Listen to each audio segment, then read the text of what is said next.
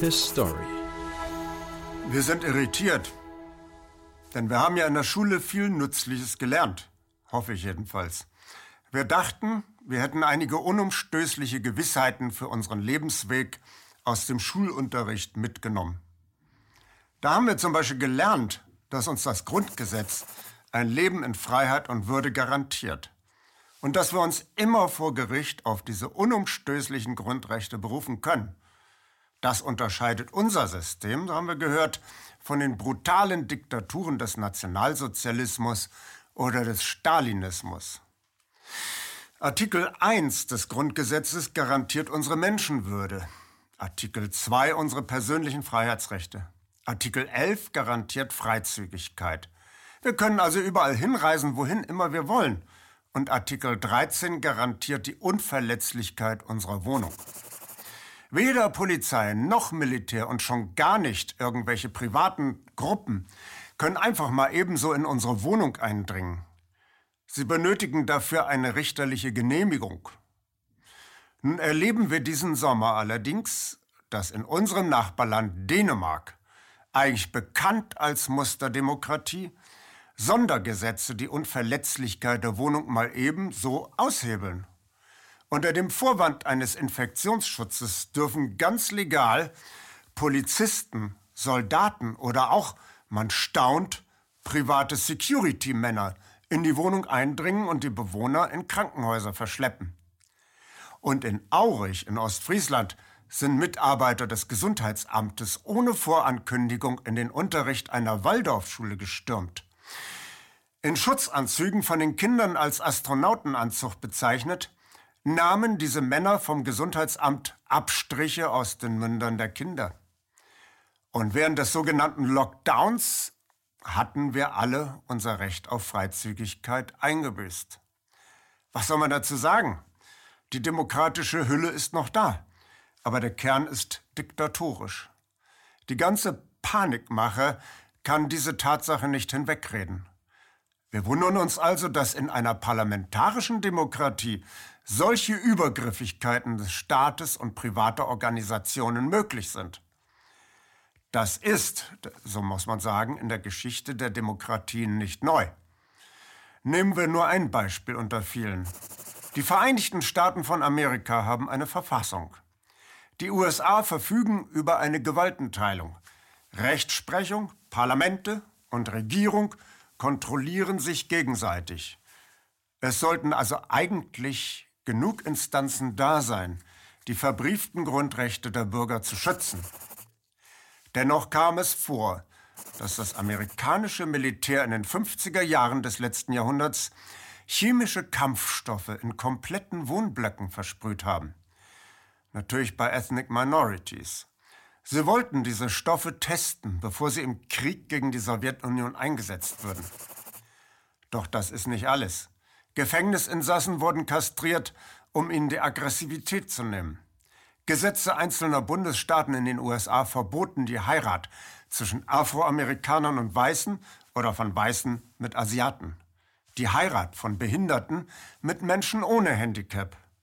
Ebenfalls noch bis in die 50er Jahre des letzten Jahrhunderts drangen Polizeibeamte in Wohnungen von unbescholtenen Amerikanern ein. Sie verschleppten die Bewohner in das nächste Krankenhaus. Dort nahm man zwangsweise Eingriffe an ihnen vor. Den Opfern dieser Eingriffe wurde nicht einmal mitgeteilt, um was für Eingriffe es sich eigentlich handelte. Als diese Personen sich später wunderten, dass sie keine Kinder bekommen konnten, bekamen sie irgendwann mitgeteilt, dass man sie sterilisiert hatte. Eine Kommission von Medizinern und Sozialarbeitern hatte beschlossen, dass die sterilisierten Personen inferior, also minderwertig seien und nicht würdig, sich fortzupflanzen. Nur in den seltensten Fällen erhielten die Sterilisierten wenigstens eine finanzielle Kompensation für den erlittenen Verlust. Das kann aber keine Kinder mehr herschaffen. Das waren keineswegs Einzelfälle oder etwa Ausnahmen von der Regel. Das hatte System. Das war, würde man heute sagen, Mainstream. In den USA, in Großbritannien und auch in den skandinavischen Ländern. Diese Länder galten allesamt als Musterbeispiele einer funktionierenden Demokratie. Gegen diese zutiefst menschenverachtenden Verstöße gegen die Grundsätze der Demokratie regte sich damals kein nennenswerter Widerstand. Eine bereits in jenen Tagen gut geölte Propagandamaschine produzierte Akzeptanz in der Bevölkerung. Das Schreckensszenario damals lautete, das Volk drohe zu degenerieren. Wenn man nicht aufpasse, dann würden nach wenigen Generationen nur noch lachende Idioten durch moderne Städte laufen. Die Anforderungen der fortgeschrittenen Industriegesellschaft verlangten aber nach genetisch perfekten Menschen, die den gestiegenen Leistungsanforderungen gerecht werden. So sagten es die Koryphäen aus der Wissenschaft, so sagten es dann auch die Presseleute und so sagten es die Politiker. Die Elite der westlichen Demokratien war felsenfest davon überzeugt, dass sie selber die Quintessenz der genetischen Perfektion sei. Sie waren weiße, protestantische Angloamerikaner. Sie waren die Krone der Schöpfung, meinten sie. Der Rest der Bevölkerung müsse so sein wie sie selber. Und wer diesen Kriterien nicht entsprach, war eben inferior, was dann mit dem Wort minderwertig ins Deutsche übersetzt wurde. Nun hatte man damals am Anfang des 20. Jahrhunderts noch gar keine Vorstellung vom Aufbau eines Genoms, also des Genbausteins des Menschen. Um die Menschen genetisch aufzubessern, blieb nur die nackte Logik der Pferdezüchter.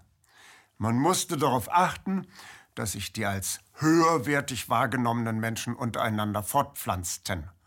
Die minderwertigen musste man aus der Fortpflanzung ausschließen. Diese Selektion, diese Auslese der genetisch Besten wurde nun als nationale Aufgabe mit großem Ehrgeiz angepackt. Im Jahre 1914 legte die Bundesregierung der Vereinigten Staaten von Amerika zusammen mit prominenten Stiftungen auf den privat und den privat geführten Eliteuniversitäten einen ambitionierten Rassenaufartungsplan auf. Ziel war die Eliminierung, also der Austilgung der unteren 10 Prozent der US-Bevölkerung, die man als minderwertig bezeichnete. In einer Tabelle rechneten die klugen Männer exakt aus, wie viele Menschen jedes Jahr durch lebenslange Einsperrung oder durch Sterilisation an ihrer Fortpflanzung gehindert werden sollten.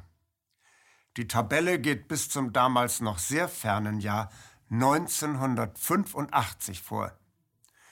Bis zu diesem Zeitpunkt, so rechneten die Koryphäen der amerikanischen Spitzenforschung aus, sollten etwa 45 Millionen Menschen aus dem Fortpflanzungszyklus herausgenommen werden.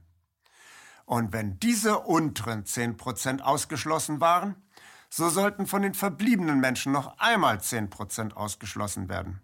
Und so weiter und so fort bis schließlich nur noch die weißen angloamerikanischen Thoroughbreds, also die Vollblüter, übrig blieben. Dieses eugenische Aufartungsprogramm sollte nun auch weltweit durchgeführt werden. Um das zu erreichen, trafen sich die Spitzen der Wirtschaft, aber auch Sozialreformer und Frauenrechtlerinnen zu globalen Konferenzen in London und New York. Im Eugenischen Weltverband Permanent International Eugenics Committee waren die damals führenden Industrienationen erfasst. Später bekam dieses weltumspannende Netzwerk den Namen International Federation of Eugenic Organizations. Der Präsident der American Breeders Association, also der amerikanischen Vereinigung der Züchter, Willard Hayes, hat im Jahre 1912 den Vorschlag der allgemeinen Zustimmung findet. Jeder Erdenbürger soll eine elfstellige Kennnummer zugeteilt bekommen. Aus diesem Code soll sich die Abstammung ablesen lassen. Dazu kommen Daten für ein genetisches Rating und er begründet das folgendermaßen. Ich zitiere, Wer außer den Prüden würde widersprechen, wenn öffentliche Ämter jedem Menschen eine Abstammungsziffer sowie Prozentzahlen über genetische Ratings geben würden, damit der eugenische Wert jeder Familie und jeder Person all jenen zur Verfügung steht, die die Fakten wissen müssen über die zu erwartende Effizienz des Nachwuchses. Ende des Zitats. In der Dreiteilung der amerikanischen Demokratie fehlte allerdings noch die Absegnung des eugenischen Spuks durch das oberste Gericht, dem Supreme Court. Da ist der Fall einer 18-jährigen Frau zu verhandeln. Carrie Buck ist Heiminsassin. Sie wurde vergewaltigt und hat ein Kind zur Welt gebracht. Die Heimleitung beschließt, Carrie Buck sterilisieren zu lassen. Um diese Praxis höchstrichterlich absegnen zu lassen, wird der Fall bis zur höchsten Instanz durchgefochten. Im Supreme Court sitzen damals Juroren aller politischen Richtungen, auch der progressive Richter Louis Brandeis.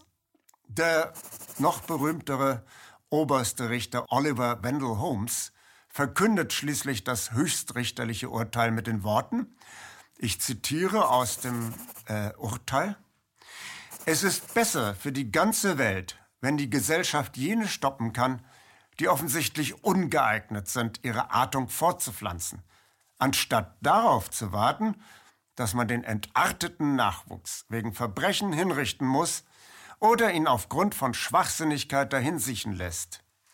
Der Grundsatz, der die verpflichtende Schutzimpfung aufrecht erhält, reicht aus, um auch für die Beschneidung der Eileiter zu gelten. Drei Generationen von Schwachsinnigen sind genug. Zitat Ende. Das war das Urteil des höchsten Gerichtes.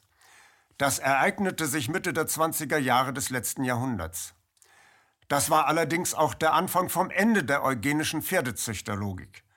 Denn mittlerweile war es Forschern wie Thomas Morgan gelungen, tiefer in die Struktur der Gene einzudringen. Die großen Sponsoren der Pferdezüchter-Eugenik wie die Carnegie Stiftung oder die Rockefeller Stiftung zogen sich zurück und investierten stattdessen massiv in die Erforschung der genetischen Bausteine. Das Zentrum der Eugenik verlagerte sich nun in das faschistisch regierte Deutschland. Die Nazis trugen sozusagen die abgetragenen Kleider des großen Bruders USA auf, der inzwischen viel weiter war. Aber auch in den USA existierte die Eugenik fort. Aber nach dem Holocaust musste sich die Eugenik hinter einer sozialreformerischen Rhetorik tarnen. Was aber die Eugeniker nicht daran hinderte, sich nun weltweit in die Bevölkerungspolitik von Entwicklungsländern einzumischen. Die weltumspannende Organisation Planned Parenthood fuhr in den 60er Jahren des vergangenen Jahrhunderts eine Panikkampagne und warnte vor der Bevölkerungsexplosion. Wo, wobei jedoch im Fernsehen immer nur Massen von Afrikanern oder Asiaten zu sehen waren. Unterstützt mit Geldern der US-amerikanischen Milliardäre oder der US-Regierung wurden Drittweltstaaten ermutigt, Zwangssterilisationen in ihrer Bevölkerung vorzunehmen. So ließ die indische Regierungschefin Indira Gandhi junge Männer in Feldlazarette verschleppen und sterilisieren. Später ließen sich dann junge Frauen freiwillig für eine finanzielle Belohnung unfruchtbar machen. Die Eugeniker treiben noch heute ihr Unwesen. So konnte nachgewiesen werden, dass bei einer Polio-Impfung in Kenia im Jahre 2014 junge Frauen heimlich eine Substanz verabreicht bekamen, die sie unfruchtbar machte. Diese Impfkampagne führte die Weltgesundheitsorganisation WHO zusammen mit der Bill and Melinda Gates Stiftung durch. Der Multimilliardär Bill Gates stand übrigens jahrelang der eugenischen Organisation Planned Parenthood nahe. Vor einigen Jahren hat Gates sich aus Betreiben seiner Frau aus Planned Parenthood zurückgezogen. Doch kann man davon ausgehen, dass auch die geplante Corona-Impfkampagne nicht ganz frei von eugenischen Motivationen ist, um es einmal vorsichtig auszudrücken. Wir stellten ja schon fest, dass die Eugenik längst nicht mehr das Mittel der Wahl ist. Wissenschaft und Technik sind mittlerweile in der Lage, das menschliche Genom nicht nur zu entschlüsseln. Das menschliche Genom kann nun schon lange manipuliert werden. In dieser Te Technik stecken Gefahren, gegen die sich die Pferdezüchter-Eugenik harmlos ausnimmt. Längst hat der Technologiepionier Craig Venter künstliche Zellkerne in natürliche Zellen einbauen lassen. Die große Vision dieser utopischen Frankensteine heißt Transhumanismus. Nochmal zum Mitschreiben, Transhumanismus. Und da verwundert es denn auch gar nicht mehr, wenn der Milliardär Elon Musk seinen Milliardärskollegen Bill Gates vor laufender Kamera als Blödmann tituliert. Das kann Musk sich erlauben. Denn der Eugeniker Bill Gates ist tatsächlich ein Fossil, verglichen mit dem transhumanistischen Spuk, den Elon Musk in die Welt setzt. Musk schießt mit seiner Firma SpaceX ganze Flotten von Satelliten in die Erdumlaufbahn.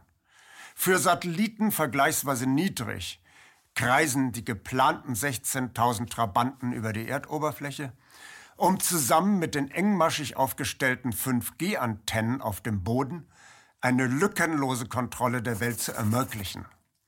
Und es wird nicht bei der Kontrolle bleiben. Mit dem autonomen Fahren beginnt auch die weltweite Steuerung. Und warum nicht auch Menschen steuern? Elon Musk hat bereits eine Schnittstelle von Menschen und Computern entwickeln lassen, die an Affen erfolgreich ausprobiert wurde. Nun sucht Musk freiwillige menschliche Versuchspersonen. Dieses Interface soll es möglich machen, Daten von Computern direkt in das menschliche Hirn zu leiten. Dann kann man mal eben eine Fremdsprache runterladen oder eine neue Kampfsportart. Aufladen statt lernen. Und der Google-Chefentwickler Ray Kurzweil denkt auch schon seit der Jahrtausendwende in die entgegengesetzte Richtung. Könnte man nicht das gesamte Bewusstsein des Gehirnes auf eine Computerfestplatte überladen und er vielleicht aus einem alten, verbrauchten Körper in einen jungen, unverbrauchten Körper überladen? Das ewige Leben wird technisch möglich. Das ist der Traum der sogenannten Transhumanisten. Und da wundern wir uns, dass inmitten einer Demokratie plötzlich unsere Grundsätze mal ebenso ausgeknipst werden. Wir brauchen uns eigentlich gar nicht zu wundern. Es gibt eben diskret im Hintergrund gehaltene Strukturen unserer Demokratie, denen wir in der Vergangenheit viel zu wenig Beachtung geschenkt haben. Das ist für uns hoffentlich ein heilsamer Schock, die Corona-Kampagne hat zumindest den Vorteil, dass jetzt plötzlich ein Millionenpublikum mitbekommt, was hinter den Kulissen sich wirklich abspielt. In einem Crashkurs lernen Millionen bislang unwissende Menschen, was hier wirklich gespielt wird. An diesem Lernprozess mitzuwirken, mitwirken zu dürfen, sage ich mal, ist für uns von den alternativen Medien eine große Ehre. Bleiben Sie dran. Wir lernen aus der Vergangenheit, um die Zukunft besser zu machen. His Story. KenFM ist crowdfinanziert und unabhängig. Leiste deinen Beitrag zu freier Presse und unterstütze unsere Arbeit finanziell. Wenn du zukünftig keine Beiträge verpassen willst, abonniere den KenFM Newsletter und installiere dir die KenFM App für iPhone und Android. Weitere Informationen auf kenfm.de/support. slash